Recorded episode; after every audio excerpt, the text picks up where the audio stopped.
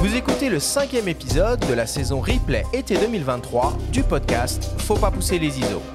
Cette semaine, on vous propose de découvrir ou redécouvrir l'émission diffusée le 17 juin 2021 au coin du feu avec le photographe Sebastiao Salgado et les témoignages de son fils Juliano Ribeiro Salgado, son épouse Leila Wanik Salgado, son assistant Jacques Barthélemy et de ses amis Alan Reading, Alain Genestar et Claude Nori. Cet épisode vous a été présenté par Fox.fr, le site des spécialistes de l'image.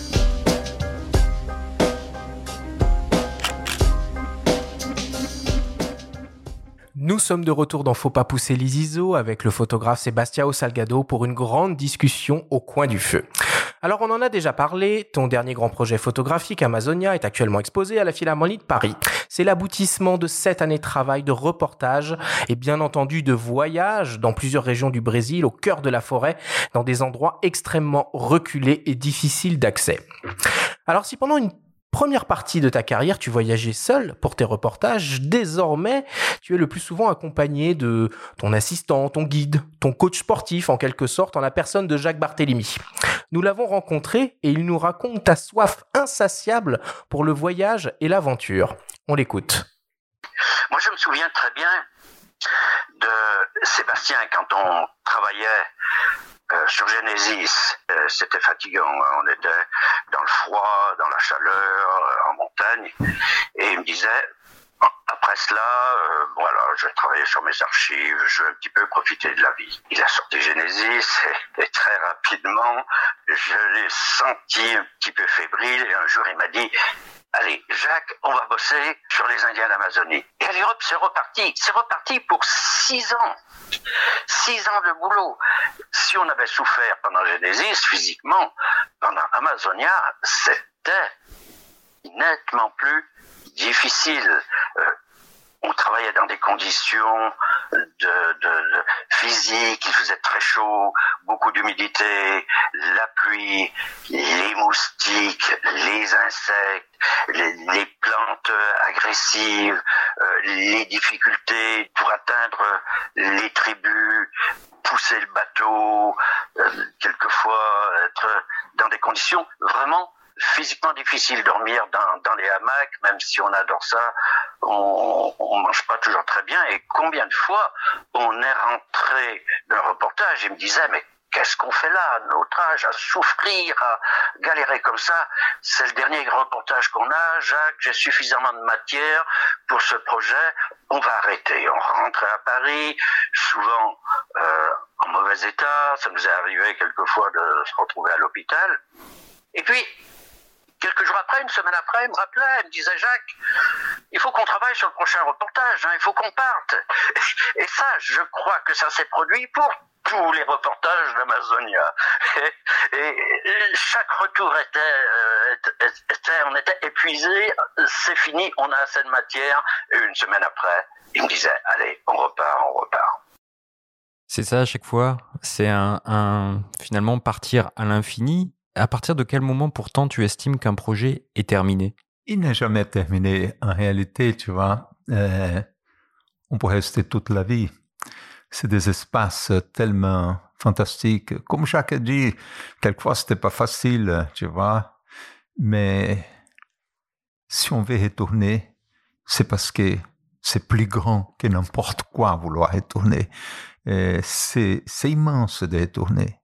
Et quelquefois, en étant ici, en regardant mon livre qui est déjà prêt, en imaginant que peut-être je ne vais plus retourner là-bas, ça me donne une énorme tristesse.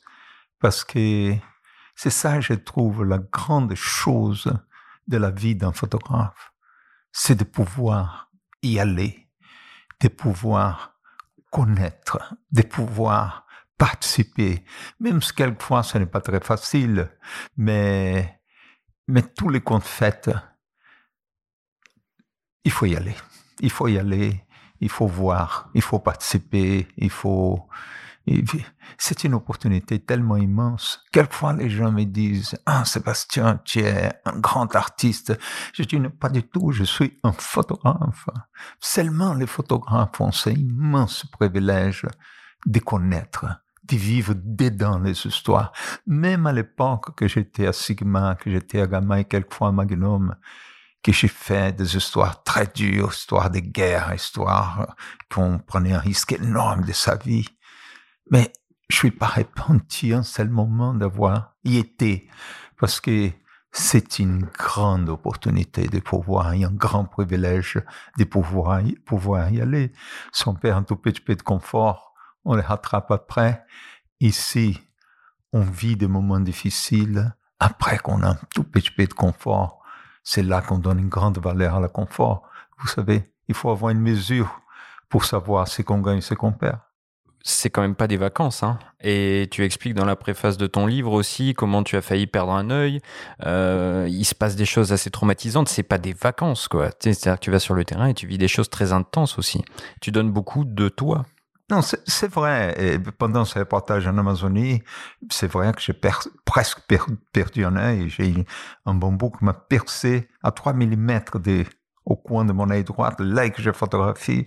Si c'était quelques millimètres de prise, j'aurais perdu mon œil. Mais j'ai cassé aussi un genou où j'étais opéré deux fois de genou, même obligé de faire une prothèse. J'ai cassé un tendon de l'épaule gauche avec une chute énorme que j'ai fait en Amazonie. Et j'ai blessé beaucoup les tendons de l'épaule droite. J'ai tombé en arrière pour protéger la tête. Appuyé avec les deux coudes. Et c'était tellement violent la chute que immédiatement un tendon a cassé, l'autre était très abîmé. Je suis en train de faire d'infiltration sur mes cervicales parce que j'ai eu un accident il y a longtemps qui m'a blessé mes cervicales et aujourd'hui, ces vieilles blessures, avec l'âge, elles ressortent, tu vois. Et donc, c'est vrai que tout ça s'est passé, tu vois, mais, mais aussi les images sont là, ma vie est là, la, fréquentation de l'univers est là, la connaissance des gens est là, et la richesse de tout ça. Vous savez, euh, toutes ces petites blessures, ce n'est rien à côté. Comment ça se passe du coup concrètement quand tu euh, quand tu pars en reportage? J'imagine par exemple euh, quand tu décides d'aller euh, à la rencontre des, des peuples qui vivent au, au, milieu de la forêt. Est-ce que tu as des référents locaux? Est-ce que tu es obligé de demander l'autorisation? Est-ce que tu te pointes avec ton équipe comme ça et on verra bien? Comment ça se passe concrètement? C'est la chose la plus difficile du monde, c'est de faire un travail en Amazonie. Beaucoup plus difficile l'organisation et les autorisations les difficultés physiques qu'on a dans un travail comme ça.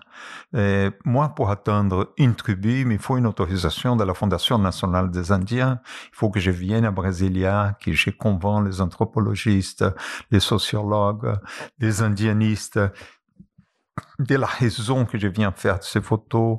Ici, après deux, trois jours de discussion, ils sont convaincus et ils approuvent, mais il faut que je reçoive l'approbation de la tribu.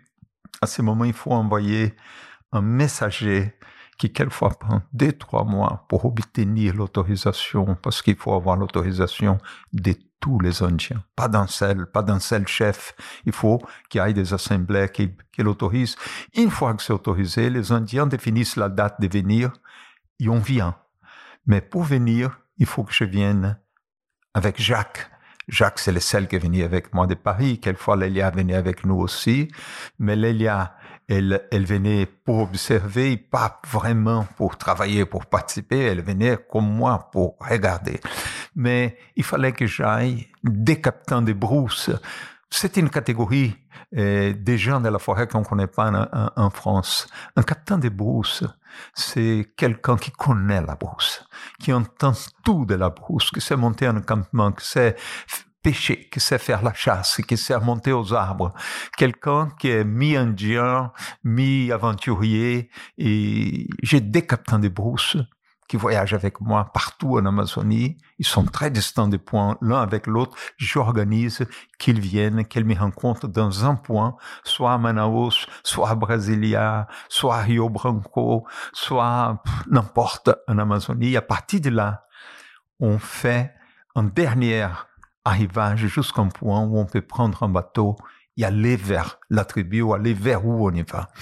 Et là, il me faut au moins deux ou trois bons piroguiers C'est très compliqué de naviguer dans ces rivières amazoniennes. Quand c'est les grandes rivières, il n'y a pas un grand problème parce qu'on a un volume d'eau considérable. Mais quand on commence à quitter les grandes rivières, aller sur les petits affluents, vous savez, il y en a une quantité d'arbres qui tombent dans l'eau. Il faut que les bateaux passent au-dessus de tout ça, qui cassent pas l'hélice. Et donc, il faut des opérateurs de bateaux spécialisés qui savent vraiment, qui est de là-bas. Il me faut un anthropologue, il me faut des traducteurs, il me faut quelqu'un de la FUNAI. À la fin, on organise une expédition. C'est une expédition qu'on vient et avec des gens disposés à passer un mois, deux mois, trois mois, quatre mois dans la forêt parce que la forêt, on sait qu'on va, mais on ne sait pas qu'on sort. Et donc, euh, c'est ça. C'est pas très facile d'organiser, mais c'est merveilleux en même temps. Et au contact de ces populations, tu peux pas non plus faire n'importe quoi. Tu racontes une anecdote euh, d'une personne qui t'a frayé euh, de nombreux chemins à travers la jungle, à travers l'Amazonie, à travers la forêt, et qui demandait à avoir ton couteau suisse. Et tu as expliqué que tu pouvais pas lui donner. Ou plutôt, tu, je crois que tu lui as dit que tu ferais quelque chose pour qu'elle elle l'ait peut-être? Non, euh, c'est ça.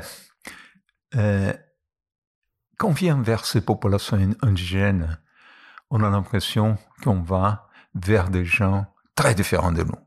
N'est-ce pas? Qu'on va vers des gens primitifs.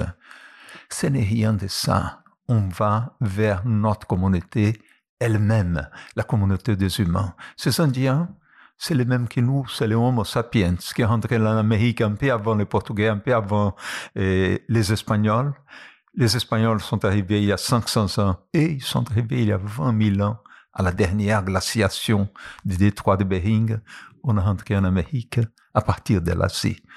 Mais nous sommes les mêmes, nous sommes la même espèce humaine, donc tout qui est essentiel pour moi, c'est essentiel pour eux.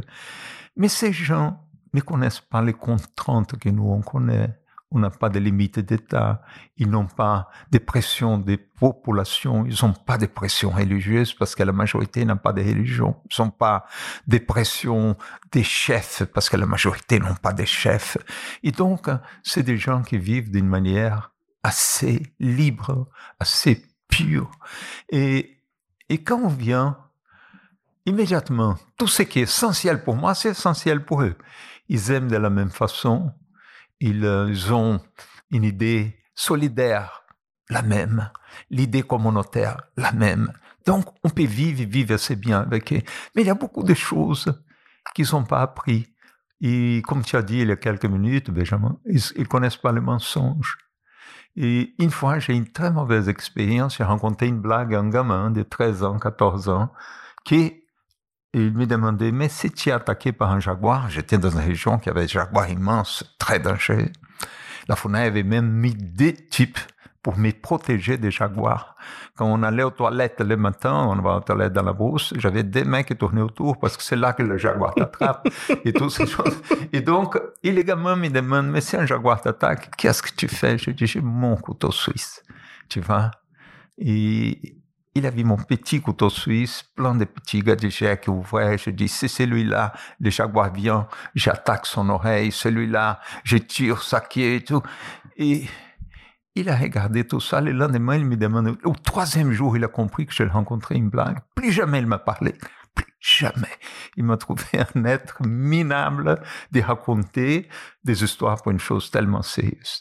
Et aussi, ça m'est passé une autre histoire avec un couteau un couteau suisse que mon guide voulait à tout prix, mon guide indien, le mec était avec moi, les couteaux suisses. Et la FUNAI ne permet pas qu'on donne ces objets pour ne pas euh, corrompre la culture des Indiens. Et quand il a compris que je n'allais pas les donner, il a dit, tu ne me donnes pas. Mais les jours que tu vas partir, si tu promets que tu vas jeter ton couteau, ton couteau, tu ne le veux plus, tu vas le jeter par la fenêtre du petit avion que je vais t'apporter, parce que dans ce territoire, j'ai arrivé en avion. Si tu me dis que tu vas les jeter, je vais les trouver. Parce que je vois les parcours d'avion et je connais tout, absolument tout dans cette forêt et je les trouverai, ce couteau suisse. Quand j'ai regardé la dimension de la forêt, l'immensité de tout, il trouvait un couteau, mais je suis sûr qu'il trouverait le couteau. bon, évidemment, hein, tous tes voyages, c'est des aventures. Il y a des centaines euh, d'histoires à raconter. Euh, on s'est entretenu avec ton épouse, Lélia, qui a décidé de nous en raconter une. On l'écoute. En 2004, lorsqu'on a commencé le projet Genesis, les premiers voyages, c'était à Galapagos, aux îles Galapagos. Et alors, on a loué un bateau, on a fait beaucoup d'îles. Et dans une île, au volcan Alcedo, il fallait qu'on monte jusqu'au cratère. C'est là qu'il y a les Galapagos, les grandes tortues d'un mètre et demi de, hauteur. Alors, lorsque la montée est vraiment difficile, c'était toute la journée la montée de, la montagne. Et alors, à la fin de la journée, notre guide s'est rendu, rendu compte qu'il avait perdu, que c'était perdu. Et alors, comment on va faire? Parce qu'il fallait qu'on arrive dans dans dans un, lieu qu'on pouvait dormir, qui avait euh, qui avait euh, une maison, avait de l'eau, il y avait tout, et on n'avait plus d'eau du tout avec nous. Alors c'était vraiment un peu de panique. Alors on s'est euh, pour qu'on ne se fatigue pas plus, on a décidé donc de dormir là, sur cet endroit où on était. On trouve un endroit pour faire un, un, pour faire un lit avec nos sacs à dos et tout, et on met par terre. Et voilà, lorsque la nuit tombe, on va dormir. Et qu'est-ce qui arrive? Une lune magnifique, une lune énorme, la pleine lune. Et c'était énorme, avec beaucoup d'étoiles, c'était un ciel magnifique. Mais par contre, on n'arrivait pas à dormir avec la clarté de la lune. Alors, en ce moment-là, Sébastien met la main dans la poche, dans la, de son blouson, parce qu'on dormait vraiment avec tous nos habits. Et il trouve deux masques de celles qu'on va dans l'avion, qu'on a dans les avions. Et alors, on met chacun sa, son masque et et on a pu dormir. Les lendemains, on a beaucoup rigolé parce que justement, un ciel magnifique comme ça, une lune magnifique. On n'avait jamais vu une lune pareille. Et alors, on, on a caché nos yeux pour dormir. Alors, on s'est dit, mais quel, quel genre, genre d'écologistes sommes-nous? Alors du coup, c'était c'était c'était vraiment très drôle. Mais par contre, ce qui n'était pas drôle du tout, c'est qu'on n'avait pas de l'eau et on a on allait trouver les gouttes d'eau sur toutes les feuilles et que on versait dans notre bouche pour pouvoir arriver là-haut à la cratère et essayer de trouver les chemins et arriver là-bas pour avoir de l'eau. Alors ça, c'est une histoire euh, que je, je, je, je peux jamais oublier cette histoire. Tu t'en souviens? Oh, très bien. Je me souviens très bien. C'était très dur le matin parce que pendant la journée, on n'avait pas déjà de l'eau. On a passé encore une nuit sans eau. Et le matin, on avait une soif terrible. On a eu beaucoup de chance parce qu'on avait beaucoup d'arbustes et on est avec les langues en train de passer les langues en chacune feuille. Je vous jure qu'on a obtenu un tout petit peu d'eau pour nous permettre de, avec beaucoup de chance, trouver la maison qui avait accumulé de l'eau de pluie. Il avait un, entrepôt accumulé de l'eau de pluie. Et là, on a pu, on a pu euh, être entre guillemets sauvé. Mais c'est passé une histoire fantastique. Lélia n'a pas raconté dans ce voyage. Euh, c'était ce volcan, c'est la deuxième plus grande cratère au monde. Elle fait 15 km de diamètre, cette cratère. Et on rentrait dedans, et c'est là qu'on trouvait les tortues. Et un moment, on photographiait, on était, là, elle en avait marre que je suivais ce tortue, parce que pour photographier une tortue, il faut, faut des heures, et des heures, et des heures. Et elle rentre. Et elle rentre, elle était suivie par un aigle. C'était fabuleux. Elle arrêtait, et l'aigle arrêtait avec elle, elle marchait, l'aigle volait sur elle jusqu'au prochain arbre. Et c'était que c'est fabuleux. C'est que l'aigle était aussi curieux qu'elle à regarder l'aigle, que l'aigle à le regarder, à le découvrir. C'était une rencontre fabuleuse de l'aigle avec cet aigle. C'était, quand elle décrit ça, c'est à, monter les poils des bras, tu vois, ça. Comment ça se passe du coup euh, sur, le, sur le terrain? Qu'est-ce que tu emmènes dans ton sac photo? C'est quoi le matériel que tu utilises? Pas beaucoup de choses en réalité, mais très sophistiqué. J'amène pour commencer euh, des, euh, comment s'appelle, panneaux solaires. Mhm. J'amène des panneaux solaires parce que de ces endroits, il n'y a aucune possibilité d'électricité. Et donc, j'ai des petits panneaux solaires, pas, pas très grands. hein. Ils font à peu près ouvert un mètre, peut-être pour des mètres, que je les plie bien dans un petit sac. J'ai deux que je les connecte. Et avec ces deux panneaux solaires, je capte une quantité d'électricité étonnante. J'amène un, un accumulateur que je garde cette énergie dedans pendant la journée où on s'installe. euh, Je demande au cuisinier de, de le- l'installer, de le charger. Et la nuit, je charge mes appareils photo, je charge mon iPod parce que j'amène un iPod avec euh, 9000 musiques. J'écoute beaucoup de musique. J'amène euh, aujourd'hui un, un, Kindle. Parce qu'avec un Kindle, j'amène toute une bibliothèque, j'ai des livres pour lire pendant des mois. Et j'amène mon rasoir, j'amène euh, les, je charge les batteries des téléphones satellites. J'ai un téléphone satellite avec moi que je puisse C'est communiquer. une question de sécurité, ça. Sécurité, chaque euh, fois par semaine, des fois par semaine. Après, je vais te raconter une histoire fabuleuse que mon téléphone satellitaire m'a aidé à faire. Et, et donc, euh, tu vois, ça, c'est une chose essentielle, les panneaux solaires. Et après, j'amène euh, euh, une manière de charger mes batteries parce que je photographie avec les Canon, mais j'ai aidé Canon à développer les, les, les boîtiers DX. Mais les dernières DX, ils ne sont pas venus adaptés pour charger euh, à partir d'un panneau solaire. Ah bon? Non, parce que à 99%, au- aucun photographe n'a besoin d'un panneau solaire pour charger quoi que ce soit. Donc, ils, ils sont plus adaptés à ça. Canon m'a dit, adapter pour moi la vieille technologie des premiers DX pour que je puisse travailler dans les nouveaux. Mais je, je m'en sortis bien. J'amène très peu de boîtiers. J'amène euh, trois boîtiers que je travaille avec, un boîtier de réserve. Euh, je travaille quand même. vraiment avec deux. J'ai un troisième boîtier que Jacques a toujours avec une optique plus grosse si on a besoin, Mhm. euh, qu'on utilise très peu, mais il est là. Il y a un boîtier de réserve, mais ces boîtiers sont tellement solides qu'on n'a pas de problème. Quelquefois, on a des problèmes avec les optiques parce que l'humidité est tellement Mmh, grande, ouais. tellement grande. Même tropicalisé, ça suffit pas, quoi. Non, euh, tropicalisé, ça veut dire que ça marche, mais ça veut dire qu'il il ne bloque pas la bouée qui rentre dedans. Et quelques matins, par exemple, qu'on a eu des pluies toute la nuit, tu vois, les matins, l'humidité est tellement grande que quelquefois, tu vois même des poissons qui passent en volant à côté de toi. C'est la condensation. Tellement il y a d'humidité. Mais les optiques prennent d'humidité dedans.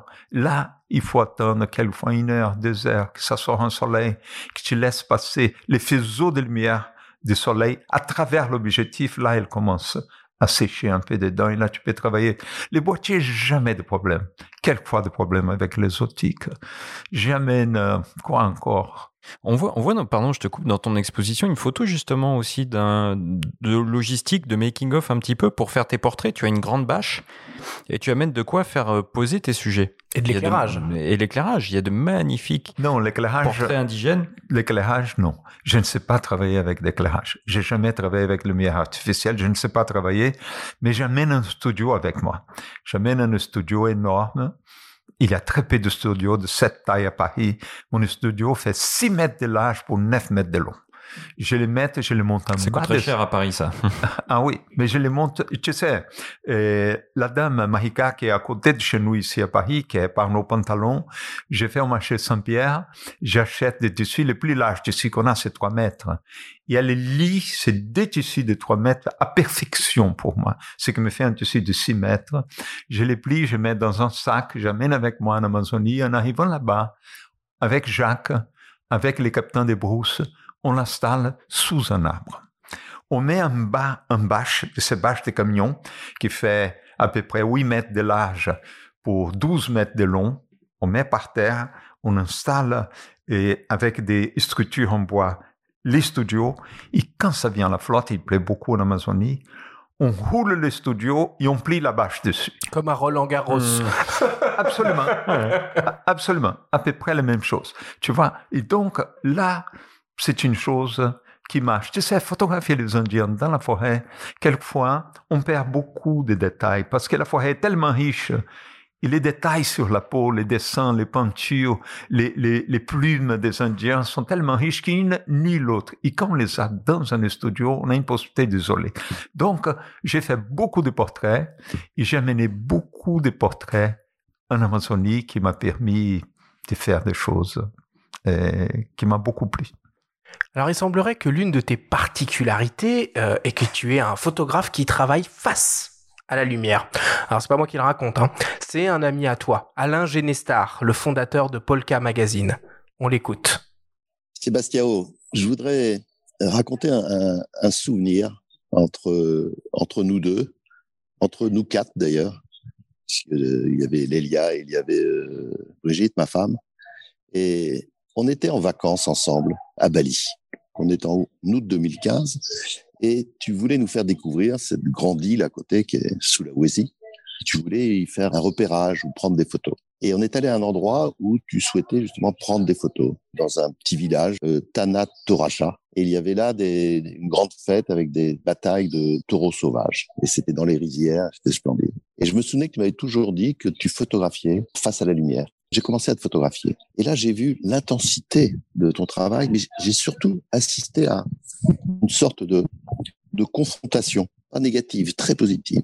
Une confrontation entre toi et le soleil. Souvent, tu m'avais dit que tu photographiais face à la lumière, mais j'avais jamais vu la façon dont tu le faisais. Et c'était une sorte de, oui, de confrontation, de, de dialogue avec la lumière.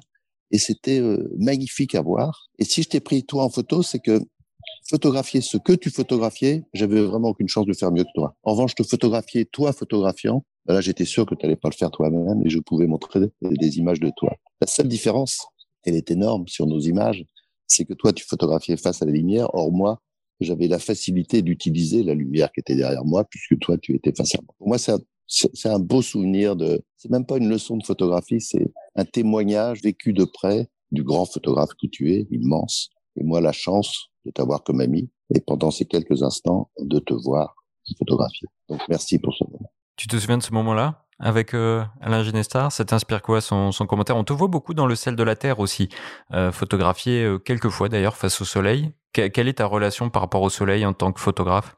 J'ai pris longtemps pour découvrir que j'ai travaillé contre le soleil. Tu vois, Lélia avait organisé une exposition à La Havane et moi, j'ai photographié les travailleurs de la canne à sucre. Et en fin de semaine, je rentre à La Havane. Il est là, comme elle avait monté une expo au musée des Beaux-Arts de La Havane. J'ai passé un peu incognito pour voir comment ça marchait l'exposition. Lélia m'a demandé, Sébastien, donne un coup de... Jette un coup d'œil, comment va cette exposition? Je rentre dans l'expo et je vois rentrer un professeur de l'école des Beaux-Arts avec un groupe d'élèves. Et le professeur, comment dire, regarde les enfants, c'est photographe, presque tout qu'il fait, il fait contre la lumière. J'ai dit, c'est vrai. Là, j'ai découvert que j'ai photographié contre la lumière. Et, et je commence à me poser des questions. Pourquoi j'ai photographié contre la lumière? C'est vrai qu'en photographiant contre la lumière, tu as un dessin de l'image complètement différent. Tu as un contour d'image tellement fort, tu vois. C'est beaucoup plus difficile à exposer, tu vois. Et une époque, j'ai même modifié la formule du D76, c'était le révélateur de la Trix, les films que j'ai travaillé, pour essayer d'avoir un film un peu plus mou. Tu vois, un négatif plus gris, tu vois. Et je faisais des sous-expositions, de presque un diaphragme, un diaphragme demi. J'ai sous-développé aussi. Et là, j'avais des détails incroyables dans l'ombre qui me permettaient d'avoir les contours et d'avoir les détails dans l'ombre, tu vois. Et, mais ça, j'ai découvert seulement après, tu vois. Mais quand j'imagine mes origines, j'étais gosse au Brésil, j'ai la peau très claire. Et je me rappelle qu'avec le soleil tellement intense dans ma région, ça me blessait mon nez s'était toujours blessé, la blessure du soleil qui blessait vraiment. Et ma mère me mettait toujours un énorme chapeau.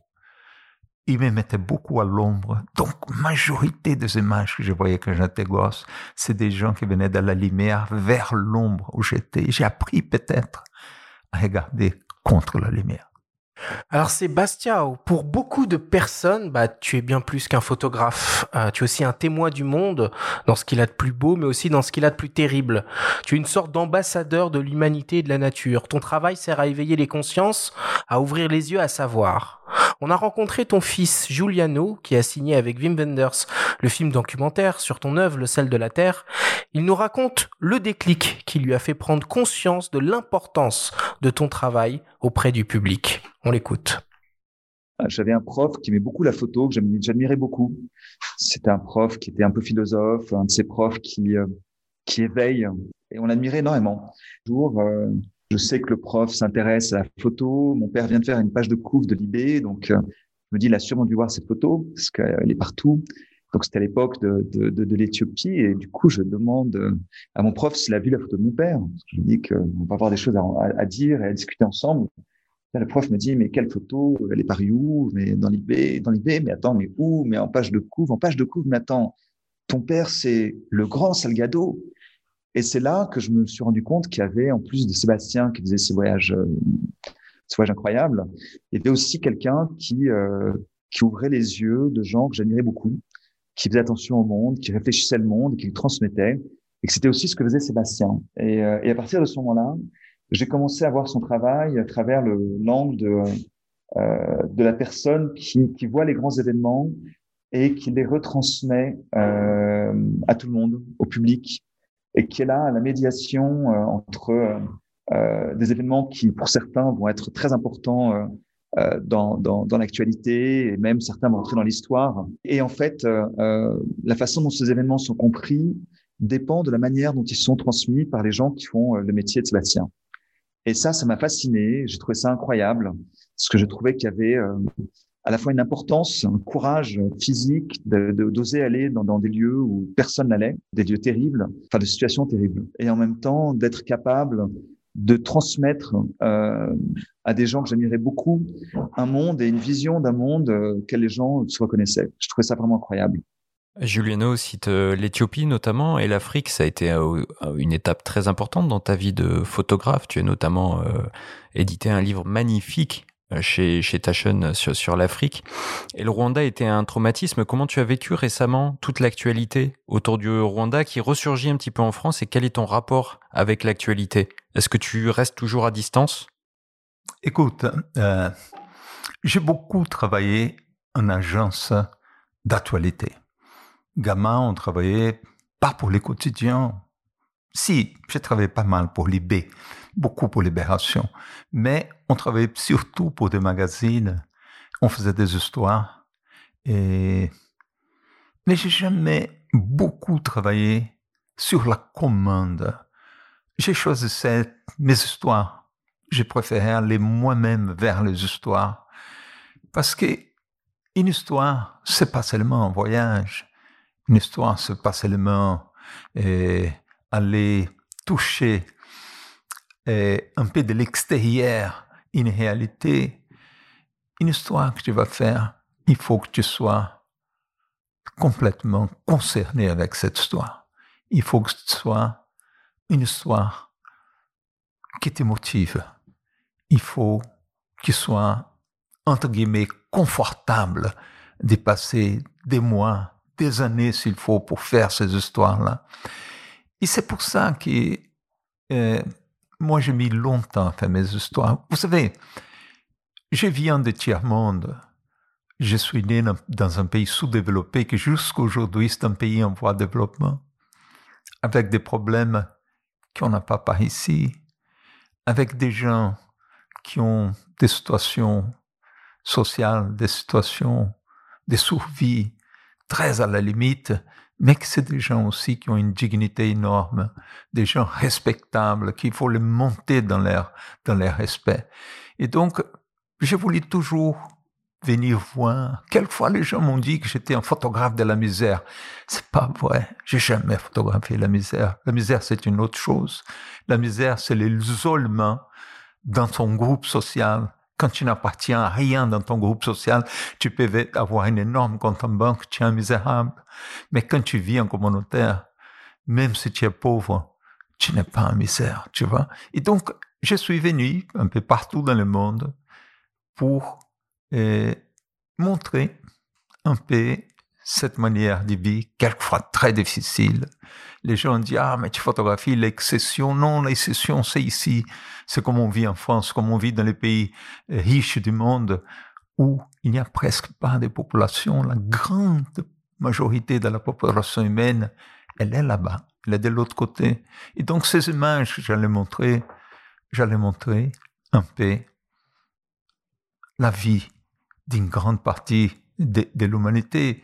Et essayé de faire ces images seulement quand j'avais l'autorisation pour les faire. Et une image, ce n'était pas pour rendre la dignité de la personne, ce n'était pas la peine de la faire non plus. Et donc, je crois que c'est ça qui peut-être, euh, ça fait une certaine différence dans la manière des gens regarder ces images que j'ai fait. Tu as souffert ça quand on, t'a dit que, par exemple, le noir et blanc ou une certaine esthétisation de la misère, comme tu dis, comment tu avais reçu ces critiques, toi, à l'époque? Une bêtise, tout ça, parce que on a un langage, le langage photographique, c'est un langage esthétique. On travaille avec un plan, on travaille avec la lumière, on travaille, il faut que l'image ait une certaine composition, sinon personne la regarde, elle n'intéresse personne. Donc, n'importe quel photographe, tu vois, soit Sébastien Salgado, soit Sébastien Sirodo, soit Jim Nartuey, on écrit tous avec les mêmes langages. Notre langage, il est un langage esthétique. Mais les gens qui sont assis dans un bureau, qui n'ont jamais venu, qui n'ont jamais était en face d'un problème, tu vois, qu'il fallait les raconter ou pas les rencontrer, montrer ou pas montrer. Et toi, tu es tout seul avec ton éthique devant toi. Et chacun a une éthique. Il faut que tu prennes la décision de faire, de ne pas le faire. Quelquefois, ce n'est pas facile, tu vois. Mais aussi les photographes. La photographie, c'est le miroir de la société qui en est partie. Et les photographes sont là pour faire des images pour donner à voir. C'est un peu notre fonction aussi. Sébastien, est-ce qu'il y a euh, des sujets que, que, tu aimerais faire ou que tu aurais aimé faire que ah, tu n'as pas fait? Plein de sujets que j'aurais aimé faire, mais qui c'est impossible parce que je suis en selle. Quelquefois, je prends, je parle l'autre jour, j'ai pris un avion à Tokyo et je venais en regardant toute cette Sibérie, tu vois, parce qu'on vole pendant la journée à cause de différences horaires.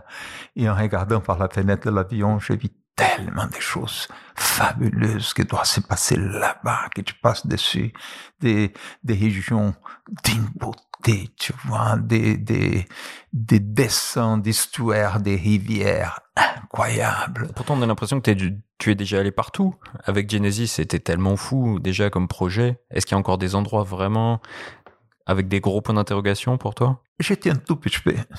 J'étais partout, mais tout petit peu. Ce n'est rien. Tu vois, pour que tu aies une idée, en Amazonie, euh, j'étais là maintenant, Jacques parlait six ans. En réalité, on était sept ans. Plus tous les voyages que j'ai faits avant. Peut-être tout ensemble, ça fait neuf ans, dix ans de travail. Et je n'ai fait que douze tribus de l'Amazonie parmi plus de 200. Donc, tu vois, on ne voit jamais. On ne voit jamais. On n'a que des échantillons. Alors Sébastien, on le comprend bien hein, depuis, le début de cette émission, tu es un photographe engagé euh, pour l'humanité et la nature, tu as un lien très fort avec ton pays d'origine, le Brésil, et particulièrement avec les terres de tes, euh, parents sur lesquelles euh, tu as, vous avez décidé de défier le destin. Ton engagement, tes valeurs, cet attachement à tes origines et à tes racines sont transmis aux futures générations. On écoute de nouveau ton fils, Giuliano, nous en parler on a un lieu, un lieu qui été très important pour nous à une époque, qui était très important pour moi. C'est une île en Grèce qui s'appelle Skopelos. Et c'est le lieu où on allait, euh, qui ressemblait le plus au Brésil, euh, de tous les lieux euh, où on pouvait aller en Europe, sans retourner au Brésil. C'était cette île qui représentait le Brésil pour nous. Alors c'est marrant parce que c'est pas du tout le Brésil, c'est la Grèce, ça n'a rien à voir en fait. Mais pour moi, c'était c'était ça le Brésil. Il y a, il y a quelque chose du bonheur de nos vacances à Skopelos. Quand j'étais petit, on n'avait pas le droit d'aller au Brésil à cause de la dictature militaire qui était là-bas. Beaucoup de gens qui étaient à Paris, qui étaient nos amis, qui étaient dans notre cercle, qui avaient été torturés, avec qui s'était passé des choses horribles. La peur qu'on avait, c'était qu'en rentrant au Brésil, il arriverait quelque chose de cet ordre-là. Mais mes parents voulaient que j'ai un contact avec notre famille là-bas, avec notre histoire brésilienne. Quand j'ai eu quatre ans et demi, ma grand-mère est venue à Paris. C'est la seule fois qu'elle est venue me visiter à Paris, la mère de mon père. Et elle m'a amené avec elle au Brésil. Et j'ai passé quatre mois et demi tout seul, cinq mois, euh, au Brésil, à visiter ma famille et à rencontrer euh, tout cet univers, cet autre univers. Et ça m'a beaucoup marqué. Le contact avec mes grands-parents, le contact avec le Brésil. Euh, mes grands-parents, mon grand-père et ma grand-mère avaient une ferme où on allait beaucoup. On allait, c'était une ferme de bétail. Et donc j'ai commencé à avoir un, rapport avec cette ferme, qui était le premier endroit en fait où j'ai grimpé aux arbres pour prendre des fruits. Et donc on pêchait là-bas, je jouais avec mes cousins, et, et c'est un lieu qui est resté marqué pendant très longtemps parce que c'est là où plus tard on a créé l'Institut Terra. Euh, Aujourd'hui, je me suis énormément investi. Et en fait, c'est marrant parce que toutes ces histoires euh, de Sébastien, de, de, mon enfance, ces histoires qui sont restées, qui ont, qui ont, qui ont, qui m'ont construit. Moi, j'imagine que c'est courant. En fait, pour tout le monde, hein, tout le monde se construit avec, euh, en relation avec ses parents, évidemment. Mais, euh, mais j'arrive pas à me souvenir comme ça d'une anecdote qui soit détachée euh, de mon présent aujourd'hui. Ton rapport à ton pays, il est très particulier. Au Brésil, longtemps, tu as eu des, problèmes, je crois même avec ton passeport. Quel est ton rapport aujourd'hui à, à, ce pays, alors que Amazonia a été euh, réalisé là-bas? Non, j'ai un rapport au Brésil depuis 1980, un rapport normal. La dictature, c'était aux années 60-70, c'était très difficile. On a resté 11 ans sans pouvoir mettre les pieds au Brésil. Et, et, après, non, après on peut y aller, on va, et on a un rapport très fort avec le Brésil, comme on a un rapport très fort avec la France. La France, on est arrivé très jeune. Moi, quand j'arrivais en France, j'avais 25 ans d'âge. Lélia, elle avait 22 ans. Tu vois, Lélia a fait même son université ici.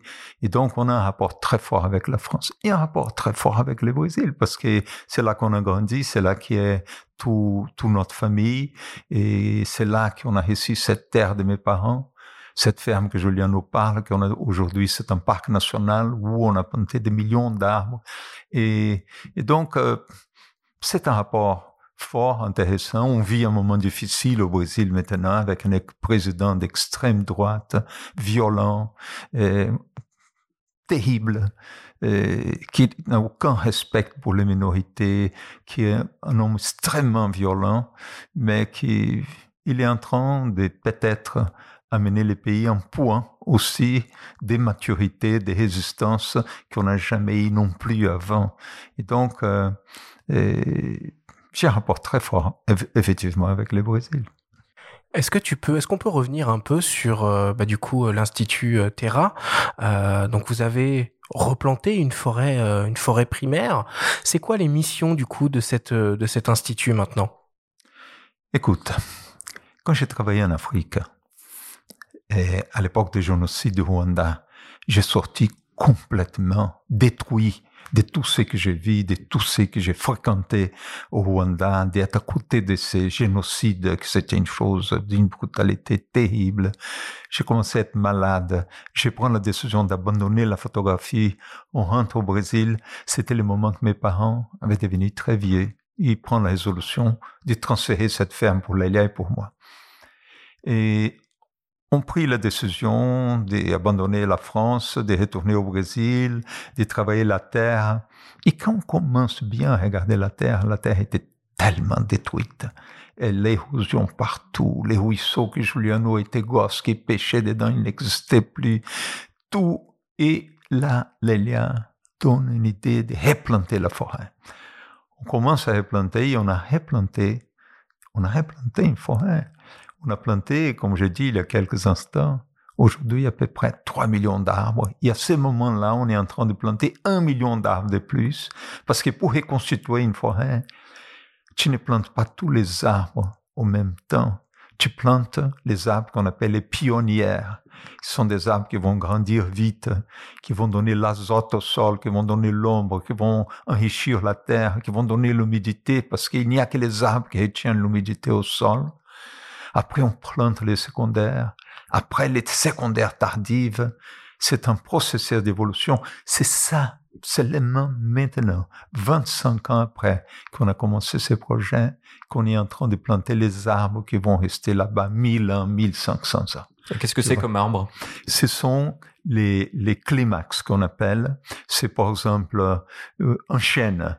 Un chêne, c'est une, une climax. C'est des arbres qui ont besoin d'un sol riche, qui ont besoin de l'ombre, qui ont besoin de la fertilité pour qu'elles puissent grandir. Mais quand ils grandissent, ils grandissent pour toujours. C'est des arbres qui attendent 40-50 mètres de haut et qui vont être là pour, pour, pour toujours. Mais même en plantant les pionnières, on a déjà une forêt. Parce que un arbre, elle a des fleurs, elle a des feuilles, elle est maison par des milliers d'insectes, d'oiseaux, de tout. Il a la biodiversité vivant dedans. Tu vois? Et donc, euh, quand on commence à planter une forêt, on passe à un autre niveau de rapport avec la nature. On a un rapport très très fort avec la nature. Alors, tu, as longtemps euh, travaillé euh, pour des agences comme Sigma, Gamma ou Magnum, euh, et tu as décidé, avec ton épouse Lélia, de créer ta propre agence Amazonas Images. Est-ce que tu peux un peu nous la, nous la présenter et nous expliquer un peu les, les activités qu'elle fait? Cette idée de créer un espace comme Amazonas Images, elle est née quand j'étais à Magnum. Quand j'étais à Magnum, j'ai vu que Magnum, ça n'allait plus. C'était une agence qui était fabuleuse quand elle été créée en 1948, au début des années 50, par Cartier-Bresson, par George Hodge, par Tim, par Robert Capa. Et c'était des gars qui étaient en train de réécrire l'histoire du photojournalisme, de les recréer et tout. Mais on avait un moment Magnum qu'on a vu que ça n'allait plus. On était un tas de photographes entassés les uns sur les autres. Certains produisaient, certains pas. Et il a j'ai eu une idée avec Gilles Pérez de restructurer Magnum.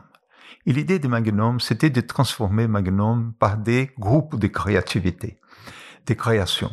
Tu vois, on avait pensé, par exemple, nous les reporters, c'était Gilles, euh, Jim Lartuey, Chris Estelle Perkins, Abbas, les photographes qui travaillaient vraiment euh, au photojournalisme, au reportage, de créer un département reportage, où on irait prendre les premières ventes de l'agence, avoir l'argent pour financer nos activités et donner à l'agence les deuxièmes ventes, les ventes d'archives.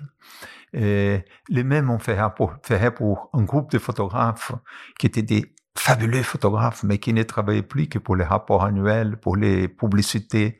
Ils allaient créer un secteur de production de leur côté et chacun allait faire ça.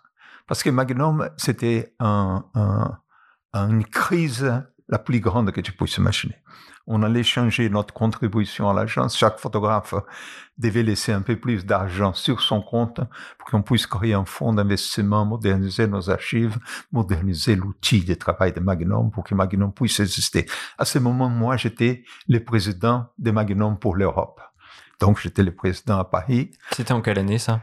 Ça, c'était en 92. 91, 92. Et finalement, je n'ai pas arrivé. On n'a pas arrivé. On a accepté, on a eu des meetings, j'ai quitté Magnum, j'ai retourné à Magnum, c'était accepté mon idée, et, à dernière minute, elle était niée, et à ce moment, j'ai quitté Magnum.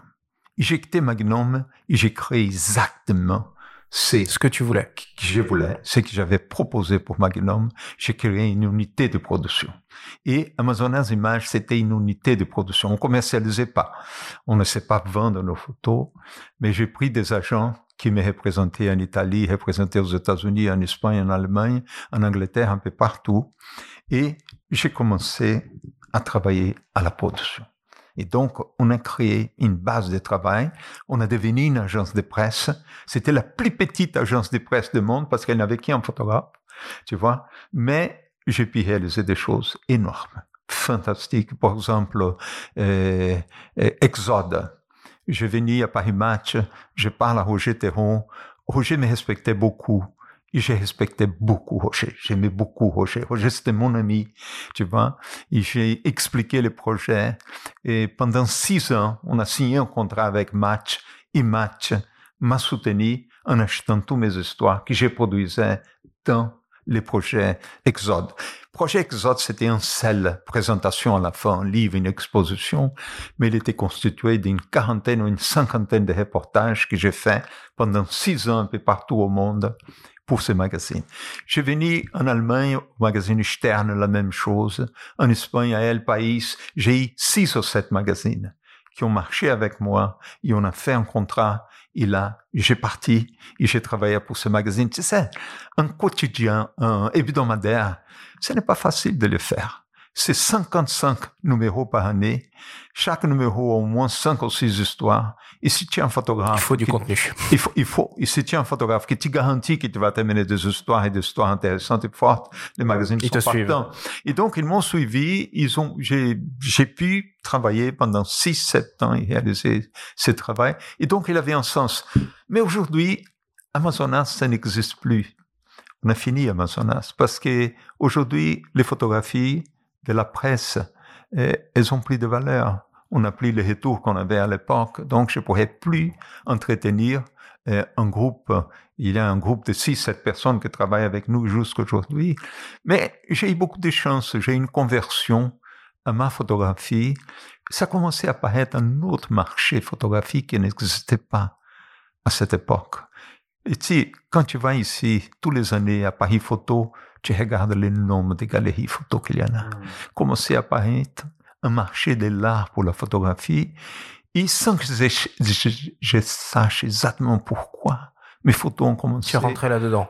malgré là-dedans. Malgré moi, elles ont commencé. Il y a eu des demandes. J'ai eu des agents, des, des galeries qui ont commencé à me présenter, à tel point que je viens de finir le projet Amazonie, que j'ai organisé vraiment des expéditions et je vais tout, absolument tout payer avec les ventes de mes photos. C'est moi-même qui a financé tout, tous les voyages Sept ans de travail, c'est toi qui as financé. tout que j'ai financé. J'ai pas eu un centime de financement extérieur pour ce travail. Et donc, on a pu, avec Lélia, créer une base de travail, créer une, une- un respect pour notre travail qui, on, on- on peut s'organiser d'une autre manière aujourd'hui. Mais donc, Amazonas Images, on a fini. On n'a plus une agence de presse. On a un studio Sébastien Salgado aujourd'hui, mais que c'est toujours une base de production. Et la collaboration avec la presse, évidemment, oui, ça va avec le marché de la presse, c'est en net déclin. Par contre, au cœur de ton activité, il y a les expositions, les livres. Et quel est ton rapport aux livres Tu as publié de magnifiques euh, ouvrages, dont le dernier Amazonias. Qu'est-ce que ça représente pour toi la publication d'un livre? Écoute, euh, j'ai un éditeur qui, c'est un éditeur merveilleux. Taschen, oui, Taschen. on en parle depuis tout à l'heure. J'aime beaucoup Bénédicte Taschen, qui c'est le le fondateur de, de la maison Taschen. Taschen, c'est le plus grand euh, euh, éditeur de livres d'art au monde. Quelque chose que Bénédicte, c'est un homme jeune. Bénédicte a 54 ans.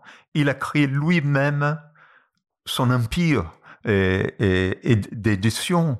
Bénédicte, c'était un vendeur de livres dans les, les, les, marchés publics allemands. Il allait avec des petits livres qu'il ramassait par-ci, par-là, il vendait jusqu'au moment qu'il a commencé à éditer. Il a monté cette maison. Et donc, et il a une portée énorme. Pour un livre, par exemple, comme Genesis, on a, euh, il m'a vendu plus de 550 000 exemplaires dans le monde entier. Ça existe à 550 000 exemplaires 550 livre photo. Colossal, colossal. C'est monstrueux. monstrueux. C'est c'est colossal. Un livre comme euh, Amazonie, qu'on vient de sortir, tu vois, et on a fait euh, une petite édition, parce qu'avec la crise de Covid, les éditions de Genesis, c'était des 50 000 livres imprimés à la fois en six langues différentes. Là, eh, Bénédicte a eu un peu, pas peur, mais un peu de restrictions à cause de Covid. On a imprimé 30 000 livres, les premières impressions. Mais les livres français, les 5 000 livres français, ils ont épuisé en quatre jours.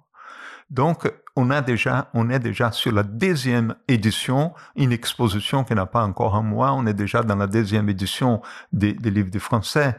Donc, et Taschen a une énorme portée de livres. C'est un éditeur très facile à travailler. Je me rappelle, j'ai eu beaucoup d'éditeurs de livres photos dans la vie, par exemple Aperture aux États-Unis, Faidon en Angleterre. Mais pour négocier un contrat avec ces gens, il fallait avoir des avocats. Et Bénédicte, son contrat, c'est une page. C'est tellement translucide, tellement facile à faire. C'est tellement clair. Et donc, euh, et c'est des gens très enthousiastes. Et vous savez, on a besoin d'argent pour notre projet environnemental au Brésil. Et une maison comme ta chaîne, qui a plus de 1500 titres de livres, ils ont une émission de carbone très forte, une marque carbone forte parce qu'ils utilisent beaucoup de papier. Et nous, avec nos arbres au Brésil, on fait une séquestration, une capture de carbone au monde. On capture beaucoup de carbone avec les millions d'arbres qu'on a plantés. Et ta chaîne achète notre carbone qui nous permet de vivre, de planter plus d'arbres. Ils sont complètement intégrés à notre projet. Ces livres qu'on va faire sur les non-voyants, c'est un livre qui vont, vont vendre à plus coûtant, tu vois. Mais parce qu'il et moi, on veut faire ces livres. On a un fils qui est handicapé, tu vois. J'ai une sœur qui est aveugle. Et je voulais tellement faire ces livres qu'on va les faire à prix coûtant. Ça veut dire qu'ils vont pas faire des profits sur ces livres non plus, mais on aura un livre pour les non-voyants. Et donc, on a une intégration énorme avec eux. On a créé un fonds pour trouver euh, un fonds d'investissement pour notre institut au Brésil et avec la, la fondation Roi Baudouin à Bruxelles pour capter des ressources pour notre projet environnemental au Brésil. Et c'est Marlène Tachen qui dirige ces fonds pour nous et tout. Donc, euh, c'est beaucoup plus que seulement notre éditeur. Ce sont nos amis. Bon, Sébastien, on le savait de toute façon avec Benjamin en préparant cette émission qu'on allait exploser le chrono. Euh, on en est déjà à 1h23. On arrive euh, tout doucement euh, à la fin de cette grande discussion au coin du feu avec toi. Merci énormément d'avoir répondu avec tant de sincérité à nos à nos questions. Je vous propose qu'on passe à la dernière partie de cette émission, la séquence FAQ.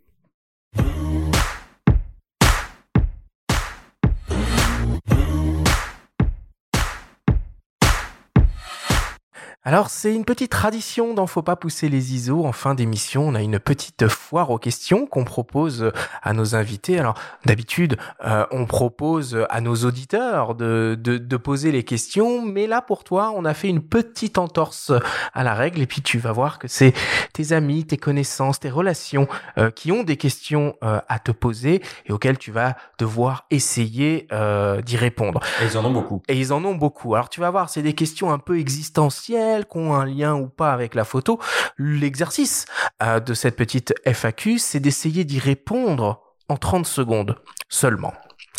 Je te propose pour commencer que l'on écoute la question de Claude Nori, photographe et fondateur de la, maison d'édition Contre-jour. On l'écoute. Cher Sébastien, ici c'est Claude Nori. En ces jours, je pense beaucoup à Jean Loussieff, qui était euh, notre ami, et c'est grâce à lui finalement que j'ai pu te rencontrer ou que j'ai pu voir pour la première fois et tes photos que je connaissais pas, et il m'en a parlé avec beaucoup beaucoup de beaucoup beaucoup d'enthousiasme et de passion. Euh, la question que je voulais te poser, elle ne regarde pas directement la photo, mais est-ce que tu te souviens que dans les années 80, lorsque nous étions euh, à Arles, il y avait une finale de la Coupe du Monde et de football, je crois, une demi-finale, c'était la France contre le Brésil. Et je me souviens que tu étais totalement euh, euh, fan, tu étais totalement tifoso de ton équipe brésilienne, évidemment, c'était la belle époque. Et je me souviens qu'au lieu d'être présent aux soirées et tout ça, tu préférais regarder les matchs de foot. Voilà, moi j'étais un peu comme toi. Je voulais te poser la question, est-ce que tu es toujours aussi fan de foot? Et est-ce que tu défends toujours ton équipe et le Brésil? Ou comme moi, tu es un peu déçu de ce qui se passe dans le football aujourd'hui, euh, qui n'est plus du tout comme avant, qui a perdu, qui a perdu un peu de sa ferveur, de son authenticité? C'est la question que je voulais te poser et puis te redire tout mon, toute ma tendresse envers toi et en Leila aussi. Je lance le chronomètre. Écoute, euh, j'adore le foot. j'ai continué à adorer le foot. Et là, on est en pleine Coupe América. Donc, je vais tous les jours jusqu'à 2 heures du matin pour regarder nos équipes latino-américaines. Et avant ça, je regarde toutes nos équipes européennes. excusez-moi de te décevoir, mais je suis pas déçu du foot. Le foot s'adaptait à son temps. Les temps sont compliqués. Les foot a compliqué avec les temps. C'est tout, mais les foot, c'est merveilleux. C'est très clair, merci beaucoup Sébastien. Deuxième question qui nous vient de ton ami, ton assistant, ton guide, Jacques Barthélémy. On l'écoute. Aujourd'hui, on a fini Amazonia. Comme il me dit, c'était mon dernier grand, euh, grand projet.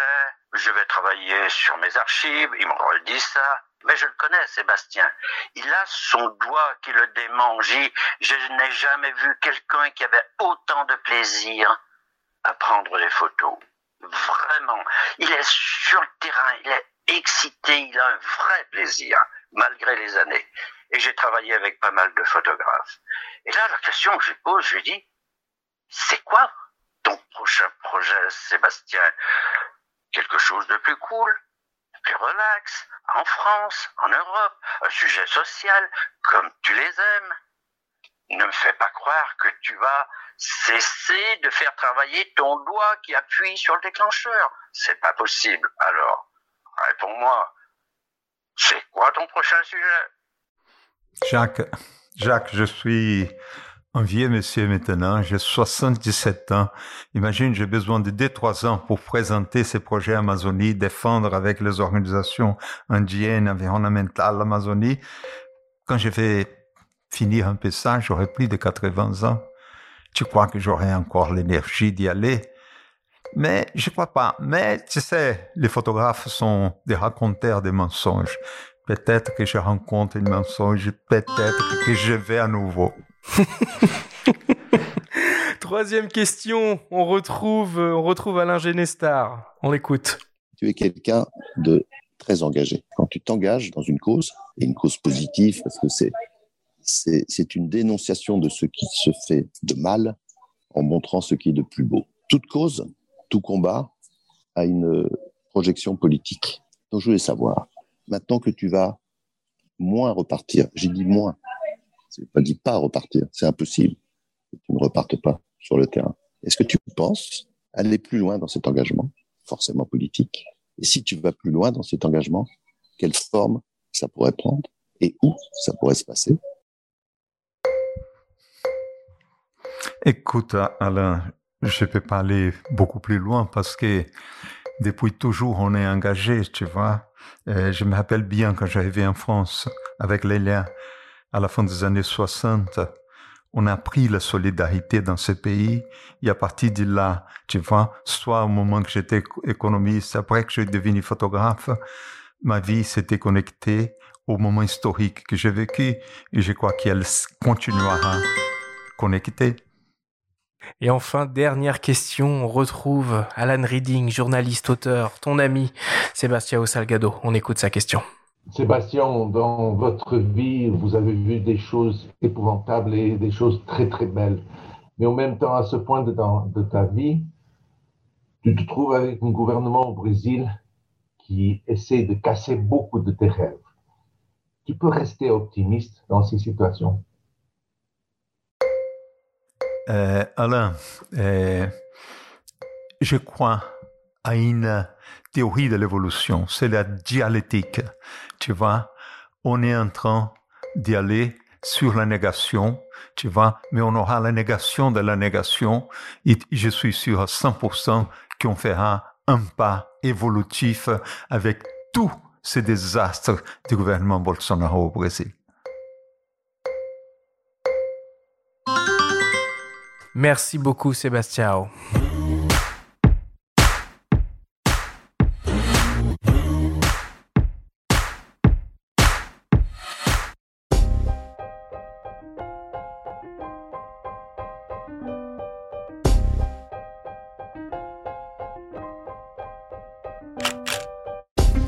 Tous de nous avoir écoutés et rendez-vous la semaine prochaine pour un nouvel épisode de la saison replay été 2023 du podcast Faut pas pousser les ISO.